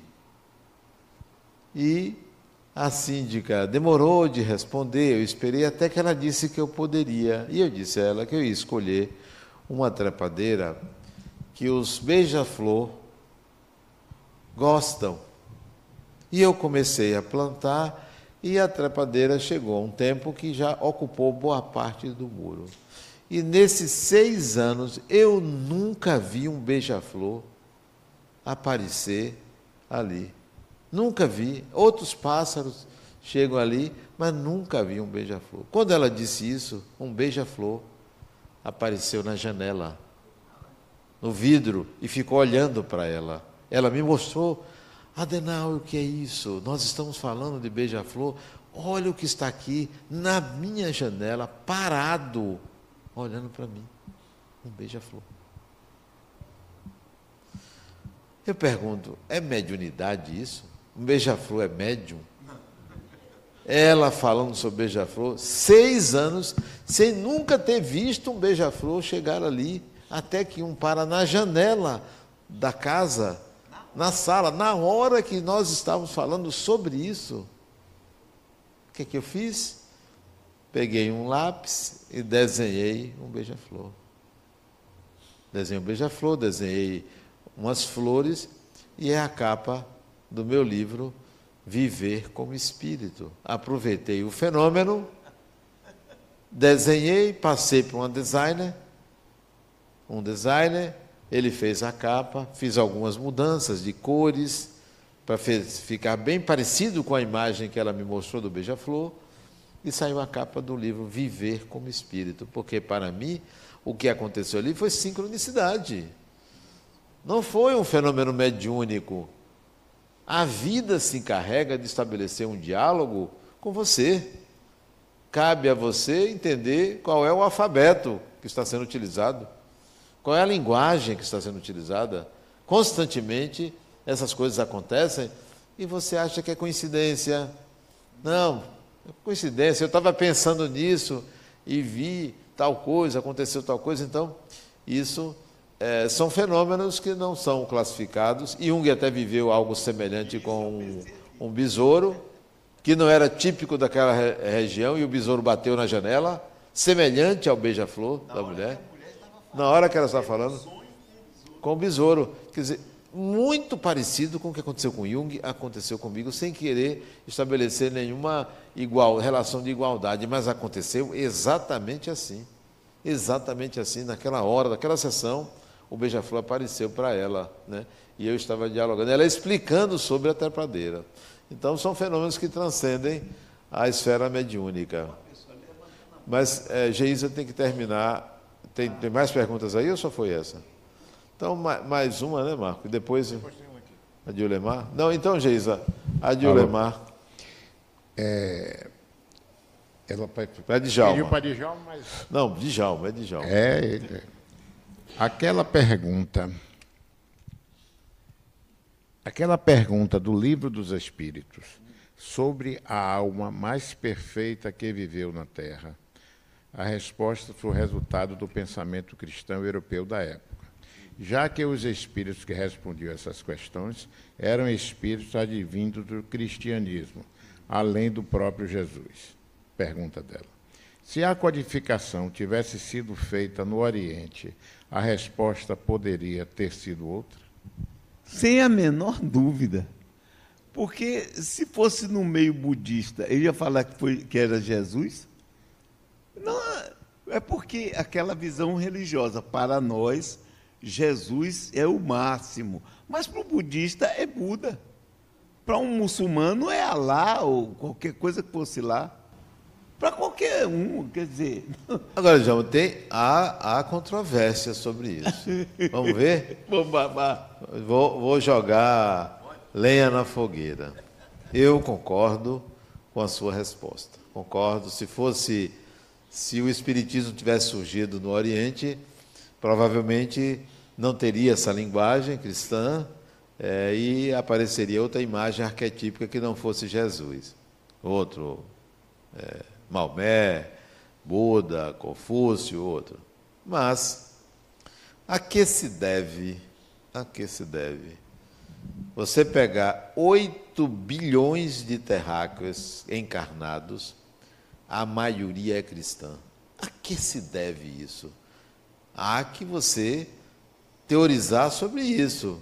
Não é à toa que ele conseguiu ser a imagem arquetípica onde muitos projetaram sobre ele o divino. Então, é, é para se pensar. É o que é uma época, mas já se passaram dois mil anos, embora haja um, um decréscimo das, é, das ordenações sacerdotais cristãs e um recrudescimento do, do, do islamismo no mundo, mas esse avanço não é correspondente a uma possibilidade de modificar esse panorama dominante do cristianismo. O que, você acha disso? Sem dúvida nenhuma. Você chamou bem a atenção para um, um ponto que é fundamental. O cristianismo teve uma, um aspecto muito importante. Se nós observarmos, até eu chamava muita atenção em outras palestras há muito tempo sobre como um determinado espírito impacta um povo. Moisés, o, indo mais, mais é, é, falando de um Buda, por exemplo. Buda nasce dentro de, como um filho de um rei, é um príncipe, e depois ele deixa tudo vai fazer o seu trabalho, é, se, é, faz uma iluminação, consegue é, influenciar toda a Ásia. Mas isso ele faz através de muitos anos. Maomé, quando tem a sua visão na caverna, que fala com o anjo Gabriel, ele começa o seu movimento e ele leva anos fazendo isso. Mas se você olha Jesus, ele leva no máximo três anos, numa região que não tinha grandes valores. Era a Palestina, não tinha nada disso. Hoje nós falamos a Palestina por causa dele, inclusive. Esse é o ponto, não é? Aí eu concordo com o Adenal nesse ponto. Tem algo por aí. Ele, em pouco tempo, menos de três anos, ele conseguiu fazer um movimento que mudou o mundo. Porque quem é que manda efetivamente hoje no mundo? Está havendo uma mudança agora com a China que está chegando. Mas o que mudou, o que criou uma série de circunstâncias, foi a famosa civilização cristã ocidental, que está baseada no pensamento dele não é? Houve realmente isso, sem a menor dúvida. Concordo com você. Isso aí. É, poderíamos fazer alguém que tenha o. Ah, o micro. Ah, já está posicionado, desculpe. Oi, boa tarde. Então, voltando à pergunta anterior, né? Sobre se era um evento mediúnico ou não. Eu fico pensando, se é, nós somos espíritos, né? A, a Denal traz essa questão da gente se sentir mesmo como espírito. Então, hoje eu percebo tudo como um evento mediúnico, porque eu me sinto como espírito. Aí eu discordo um pouquinho quando você falou do, do, do beija-flor ou de qualquer outra situação. Da mesma forma que o animismo é um, é um evento mediúnico, não é? Não. Não? Ó, Porque, o conceito de ser mediúnico necessariamente introduz um desencarnado na relação. O mediúnico quer dizer há um médium e há um desencarnado, ou há um desencarnado e outro desencarnado. Isso é mediúnico. É uma relação que se dá entre dimensões onde há uma relação entre duas pessoas, pelo menos a gente não está o tempo todo sendo influenciado, influenciando tanto desencarnados quanto encarnados. Mas mediúnico não quer dizer influenciar. Você pode fazer uma palestra e influenciar pessoas, isso não ser mediúnico. Mediúnico não quer dizer influenciar. Mediúnico é uma relação entre uma pessoa que está numa dimensão espiritual e outra pessoa que está na dimensão material. Isso é mediúnico.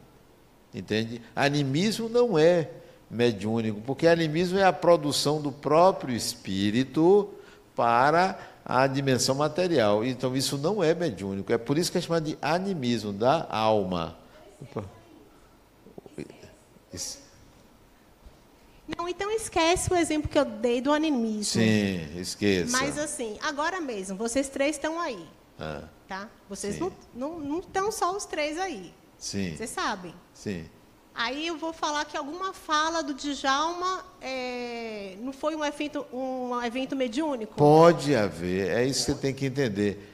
Pode haver um evento mediúnico. Um espírito pode inspirá-lo para ele falar. Isso será um evento mediúnico. Mas nem sempre ele falar significa que tem um espírito inspirando ele, porque ele tem o saber dele. Ah, entendi. Entende? Entendi. É dele, do espírito que ele é. Isso não é mediúnico, é dele e que sai, não entra em uma interferência espiritual. Quando entra em interferência, aí é mediúnico, tá? Por... Não, porque da mesma forma, às vezes, quando o médium. Ai, desculpa, gente. Quando o médium é, faz alguma comunicação, ele sempre traz um pouquinho dele. Sim. Aí eu fico pensando que sempre é, o personagem, Sim. Melissa, ou Djalma, ou Adenal, enfim, Sim. quando traz também alguma traz comunicação. De si o evento também... não é 100% mediúnico, ele também é anímico. É sempre. Não, entenda, ao contrário. Ah. Sempre quando você fala, Adenauer está falando, sempre também traz um pouquinho de um desencarnado Não, que não. está com não, você não, ali o tempo nem todo. sempre. Eu Não? nem quero isso. Sai. Mas- não, não é nada disso. não, Mas não, não. independente de você querer. Não, não, depende. Olha, Depende. eh, Adenauer, permite que eu entre aqui. Diga, Djalma. Eu tenho uma coisa comigo que eu digo sempre assim: se o espírito, quando eu estou falando, me inspirar, tudo bem. Mas se ele não, não inspirar, eu também falo. Eu não preciso dele para fa- fazer a palestra. Tá? Eu não preciso. Agora, eu posso, inclusive, ser muito mais influenciado por você que está aí do que pelo espírito. Que eu posso, você pode estar pensando uma coisa e entrar em relação, como aconteceu com o fenômeno que a Denai falou. Você pensa uma coisa e é algo que está, digamos, em sintonia com o que eu estou pensando, e eu posso começar a falar influenciado pelo seu pensamento. Isso não é mediunidade, é uma transmissão telepática, ou eu percebi algo seu e aí aquilo eu coloco. Compreendeu? Então, não necessariamente é mediúnico. É, é, Allan Kardec coloca especificamente, na, é, médio, para ter um fenômeno mediúnico, tem que haver um desencarnado se comunicando através. Fora isso, é qualquer outro tipo de é, fenômeno, de faculdade, não é, Outra pessoa. lá. Boa tarde a todos. Eu me chamo Cristina. E eu queria trazer justamente o que foi falado hoje, né? Quando o Djalma colocou que as pessoas veem a Denauer como hierofante. É, de verdade. Eu, inclusive, não assim que eu veja, hoje, assim, por coincidência, inclusive, eu e uma colega conversando, ela chegou para mim e fez: Cris, fale com ele. Ele é mágico, ele tem um toque, que toque você.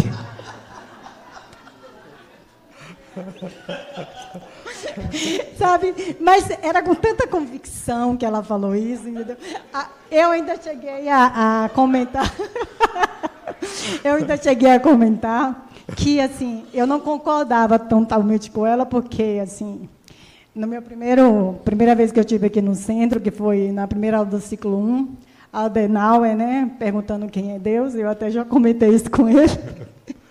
Aí eu, achando, me sentindo o máximo, falei que Deus para mim era luz.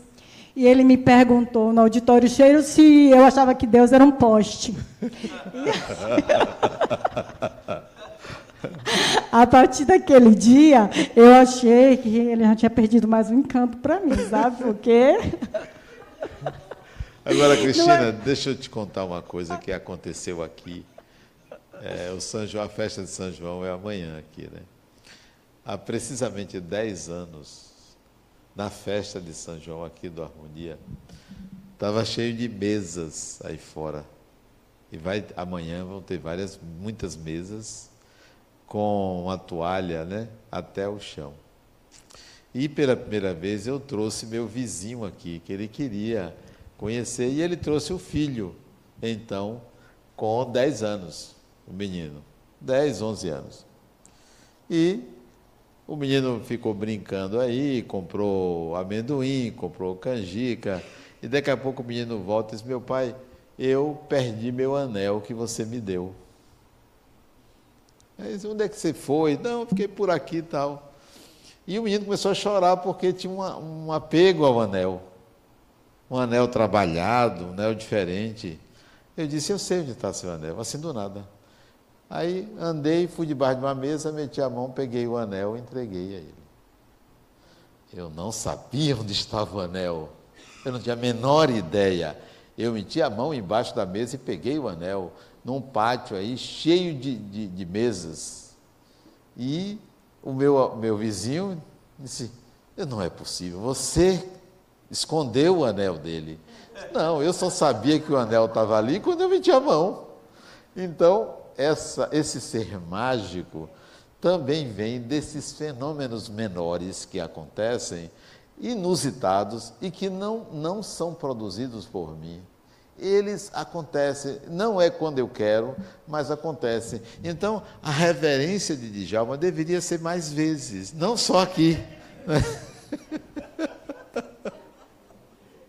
Tá bom? Aí eu quero trazer uma pergunta, né, pra, trazendo isso. Quando você colocou hoje que as pessoas ficam te esperando até o final da palestra para poder trazer né, suas, suas aflições, seus desafios.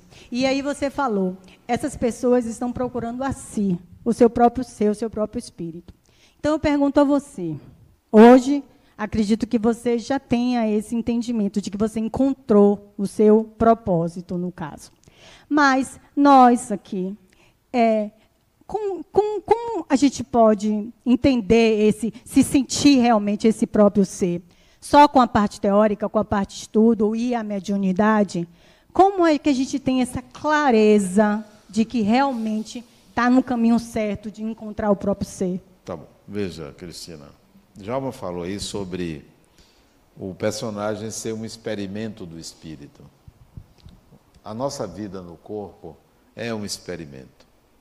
Dura pouco tempo 100 anos? O que é 100 anos em relação à história da própria humanidade? 100 anos é muito pouco. 50 anos é um experimento. Da mesma forma que você diz assim, eu vou fazer uma viagem para o interior e passa uma semana lá e volta, você vai porque naquela uma semana você quer fazer alguma coisa. É uma experiência que você quer viver. Eu quero ficar mais próximo de minha mãe, eu quero visitar meus parentes, eu quero descansar, eu quero fazer umas caminhadas. Você vai fazer uma experiência. A vida é uma experiência. É uma experiência. Mas a gente não leva em consideração, a gente acha que ela é um início e um fim. Morreu, acabou. Ou vive-se para ter uma situação melhor depois da morte. O horizonte é esse. Para mim nunca foi assim. Desde pequeno, a coisa era diferente. Não, isso é uma experiência, eu vou arriscar. Eu vou arriscar. Eu paguei um preço. Eu vou arriscar esse meu entendimento de que eu sou um espírito imortal. Eu vou arriscar isso. Então, eu joguei. Eu joguei, isso é um jogo. Eu joguei. E até hoje eu estou nesse jogo. É um experimento. E se, quando chegar os 80 anos, sei lá se eu chego lá, mas quando eu desencarnar e não acontecer nada, valeu a pena. O risco foi maravilhoso. Então, é mais do que estudar. Arrisque-se, lance-se, pague o preço. Tudo, tudo na vida tem um preço. E se eu tiver equivocado, valeu a pena. Hein? Tudo que deve ser feito merece ser bem feito, até as coisas erradas. Quando você fizer uma coisa errada, faça bem feito. Tem que valer a pena. Porque se não valer a pena, você vai ficar se arrependendo. Não se arrependa se você fez. Se arrependa se você não fez. Então, pague o preço por ser espírito. Se lance. É mais do que estudar, é mais do que vir fazer orações, meditações, é arriscar-se na vida nessa condição de ser espírito. Marco. Eu, eu gostaria de fazer um, um comentário breve do que você fez sua, a sequência, do que veio você a escrever o livro dos Espíritos, né? O, o voo do Espírito, o voo do Espírito. E logo depois que veio o, o Viver como Espírito e o Pragmatismo Espiritual. Teve dois livros aí no meio que eu não citei. É, mas eu colocaria, tomar essa eu vou antecipadamente é a religião pessoal. Aquele livro para mim, ele foi uma base muito grande, porque ele me desabrochou, ele me fez é, é, mudar muitos e muitos paradigmas. E quando veio o voo por espírito, eu já absorvi ele com mais tranquilidade. Quando você veio viver como espírito e você vai tendo essa, essa oportunidade, não só teoricamente, mas você pôr em prática, e chega o pragmatismo espiritual, que é você dialogar com a vida, é você dialogar consigo mesmo, é você dialogar o seu personagem com o espírito. E nisso você vai dissolvendo, você vai abrindo a consciência e vão chegando outros amigos, que você, você recruta eles de uma forma não sacralizada, não a dever nada. Quer vir comigo? Venha, vamos embora. Me ajude a fazer isso. Quando você começa a pôr isso em prática, é, é, é algo fantástico que você venha passar. É isso que eu queria. É, Geisa, mais uma pergunta aí, por favor. Para ah, Djalma. Para Djalma. Tá. Jaqueline Kelly escreve assim: para Adenauer, dois pontos. Quando foi escrito o Evangelho segundo o Espiritismo, não existia psicologia. Qual outro livro você indica para complementarmos o nosso entendimento ao fazermos o Evangelho no lar? Rapaz, você misturou coisas aí. Você foi lá nos primórdios do Espiritismo, psicologia. É, a época da feitura do Evangelho segundo o Espiritismo, que não tinha esse nome, o nome era Imitação do Evangelho, depois Allan Kardec foi orientado para mudar o nome foi em 1864, né, quando o livro foi lançado. A psicologia como ciência surgiu em 1879, lá com Wundt, na Alemanha. Então, realmente há um, delay, há um espaço entre um evento e outro. Porém, porém, o termo psicologia existia. Os estudos sobre o inconsciente são anteriores a Allan Kardec dois médicos alemães, é, Carl Gustav Caros e Eduardo von Hartmann, eles teorizaram sobre a existência do inconsciente, não era a psicologia, mas era os primórdios das bases da psicologia é, anterior a Allan Kardec. O próprio Allan Kardec, em 1858, depois do, da edição do Livro dos Espíritos, criou uma revista, Jornal de Estudos Psicológicos. Então, o termo psicologia era um termo conhecido. A ciência só começou lá na Alemanha com Wundt, mas também já existia nos Estados Unidos uma psicologia experimental com William James. A, a psicologia já estava brotando em tudo quanto é lugar. E hoje o Espiritismo precisa da psicologia. Precisa.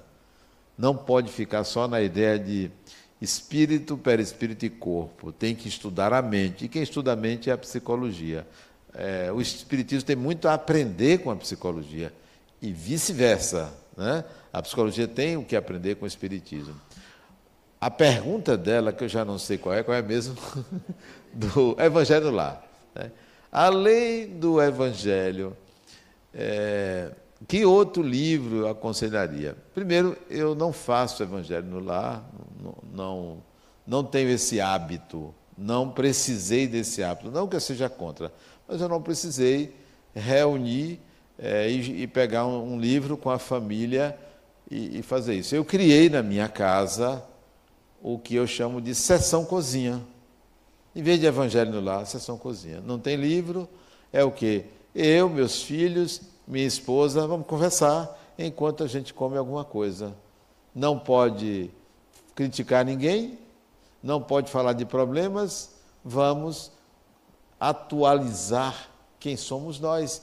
Então a sessão cozinha até hoje existe lá na minha casa, hoje é feita com o celular. Meus filhos moram fora, né? Moram é, em São Paulo, no Rio, então a gente faz sessão cozinha, às vezes, com o celular, que é o que? Conversar, atualizar, aprender uns com os outros, o que é está acontecendo aí, o que é está acontecendo aqui. Então, eu não tenho hábito, nunca tive esse hábito na minha casa de fazer o evangelho lá. Mas se você faz, Jaqueline Kelly, ou Kelly Jaqueline, Jaqueline Kelly, se você faz, né, você tem dezenas de livros que você pode utilizar é, em paralelo ao lado do Evangelho segundo o Espiritismo. É, tem um, livros da coleção do Espírito Emmanuel que você pode utilizar, mas eu acho que você deveria é, não, não precisar de outro livro. Fique com esse e reúna a família para conversar, para trocar ideias, para aproximar, onde você não deve utilizar a linguagem doutrinária para orientar filhos orientar ninguém, porque isso é contraproducente. Né? Você acaba querendo formatar uma criança, um adolescente, com um, ideias pré-fabricadas que não são da modernidade. Né? Pronto. Mais uma pergunta para a gente encerrar o nosso trabalho daqui a pouco. Diga. Para Djalma. Para Adenal. é, Adenal falou assim que por que a gente vem aqui? E esse ano eu vou fazer cinco anos que eu frequento a casa, fora que uns quarenta e poucos anos eu ia para a igreja. Mas assim, o que mais me, me traz aqui é, e que, me, que ainda me perturba muito é essa questão de como sair do religioso, como deixar o sacerdócio. Isso é que porque eu frequento a casa, eu estudo, eu leio e, e hoje já consigo ter uma clareza melhor de, de me ver como espírito, mas essa coisa do religioso ainda é muito, é, parece assim, muito integrado. Né? Eu não consigo, ainda não consigo tirar minha Santa Terezinha lá do, do quarto. Então, como sair disso? Qual o caminho Tá. mais fácil? Eu tenho uma resposta, mas Djalma está precisando falar. Primeiro ele, depois eu falo. Djalma, dê um conselho a ela. Como sair desse religioso? Ó, vá, depois eu respondo. Eu, na verdade, não vejo uma necessidade de você sair do religioso se ainda sente algo, uma necessidade em você. Eu, eu não vejo essa. Como eu tenho que sair, como se fosse algo que está absolutamente errado. Porque o que é que você quer com essa, eh, essa Santa Teresinha? O que é que ela chama atenção em você? É isso que eu, que eu pensaria. É, realmente você quer que ela seja uma intermediária para alguma coisa? Então, se você ainda sente necessidade, eu não vejo essa coisa de eu tenho que deixar, você não tem que deixar.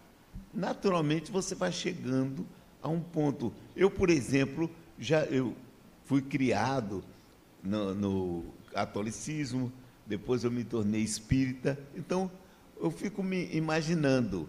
Eu, eu às vezes pedia para santo alguma coisa, depois pedia para espírito alguma coisa. Até que um dia eu disse assim: peraí, peraí, peraí, peraí, peraí. Se eu tenho que pedir alguma coisa, eu vou pedir para quem? Quem é o dono do negócio? O negócio é Deus. Então eu vou tirar esse intermediário, eu peço direto. Porque se eu, vou, se eu posso ter acesso ao dono, como é que eu vou pedir a um cabo aqui, qualquer um que tem está chegando? Mas isso é uma evolução natural, tá? Eu não vejo que você tem necessidade de deixar. Aquilo quando você sentir que pode, que deve fazer de outra maneira. Mas, Djalma, eu penso o seguinte: ela, ela ainda está no sistema religioso, ainda tem a santa dela, por ser muito pecadora. Não é? Quanto mais. quan- Quem é que precisa de oração? É o santo ou é o pecador? É o pecador. Então eu acho que você está precisando se libertar das suas culpas. Né? As suas culpas lhe levam à busca pelos deuses. né? Nós, nós, seres humanos, buscamos os deuses porque precisamos de proteção contra nós mesmos. Então é preciso que você se liberte de suas culpas e aprenda que transgredir é sinal de inteligência. Se você não transgride, você não cresce. É preciso cometer alguma híbris. Então, se absolva das suas culpas, você não precisará eh, estar nessa visão religiosa da vida. O Criador fez a vida para que a gente mergulhasse nela. Pronto. Com toda a liberdade. A questão é que a gente não sabe administrar a nossa liberdade. Criamos um sistema de julgamento moral que nos culpamos e, porque nos culpamos, exigimos uma redenção. Exigimos sofrimento, adoece, adoece sofre, tem dor, perdas, depressão, porque a gente cria um sistema punitivo. Então, se liberte disso tudo, considerando que o Criador lhe fez livre. Livre até para fazer o que você achar que deve fazer e assumir as consequências, dizendo assim: fui, fui eu mesmo. Né? E daí? Qual é o problema? Então, eh, se liberte das suas culpas. É melhor. Bom, a gente podia fechar, cada um dando sua, sua palavra final. Final que ele vai morrer. Não, por aqui. Mas Hoje teve um assunto muito interessante, como todos os colóquios têm. Eu acredito que a gente deve chegar a uma condição que é começar a buscar em si aquilo que a gente buscava fora, buscava nos santos, buscava na, nos grandes, nos profetas, nisso, naquilo. Porque o viver como espírito exige isso, que eu tenho dentro de mim todas as possibilidades, eu tenho em mim todas as capacidades. Então, eu posso pedir a um santo, eu posso pedir a Deus alguma coisa, eu estou pedindo a eles mesmo para eles fazerem, se eu mesmo posso fazer, se eu tenho em mim aquela capacidade que é o meu inconsciente de agir, de conseguir. E o que é que eu devo buscar? Buscar cada vez mais me entender, me compreender, me conhecer. Esse daí deve ser o caminho, é o que eu acho. Bom, é, eu, um breve comentário que me veio aqui, muito, muito, muito feliz mesmo em ver um colóquio desse e que nasceu com a Adenauer, que nós, eu faço, tenho o prazer de fazer parte de um, um estudo que nós fazemos, que é a turma é, do, da formação Psicologia do Espírito, aonde ali por ser uma formação de psicologia do espírito, é, se, se comenta muito, são muitos os comentários, e essa coisa, esse, esses temas que acontecem aqui. E eu conversando com a Adenauer, trocando, eu disse, isso aqui que nós levamos, nós precisamos passar, você precisa, você precisa, nós não, você precisa passar. A orientação que ele nos dá lá, sabe? É, é fantástico, fantástico. Então, aí nós isso aqui precisa ser diluído aos poucos, tomado-se a consciência. Você vê o que nós transitamos, o espiritismo de ontem, de hoje e do futuro, de amanhã. Isso é fantástico, eu estou muito feliz em chegar ao final de um colóquio desse. E desse termo, né? Agradecer a todos que vieram, ao pessoal da internet que está nos assistindo, e agora a consideração final de Adenair Novaes.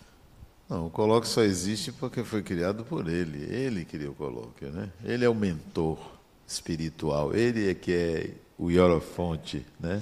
É ele, ele, ele é que é o sacerdote, porque foi ele que criou aqui. Olha onde ele está, no centro, né? No centro fica o Sol, né? os satélites ficam na periferia. Então foi ele que criou. Né? Graças a ele. Foi ou não foi, mano? Não, você com a sua. foi você, não foi? Com, com, o que você nos passa da, das duas turmas da formação, é, é algo assim inebriante, algo que amplia nossas consciências. É, é praticar o predicatismo espiritual a todo momento, a todo dia, não é? Então, é, então foi que eu, a intenção era essa. É que isso que está acontecendo aqui, esse, essas opiniões que são discutidas, que, que amplia ali, coisa, isso me deixa muito feliz que de bom. ter participado dessa semente disso. Que bom. A minha fala final será prática, é o passe. Teremos passe, Margarida? Então vamos ao passe, né? E fazer uma meditação durante o passe.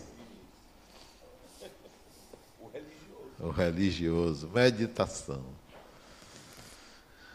Pedimos a Cláudio isso. É, peço a vocês que, nesse momento, façam uma reflexão sobre o valor de ser espírito.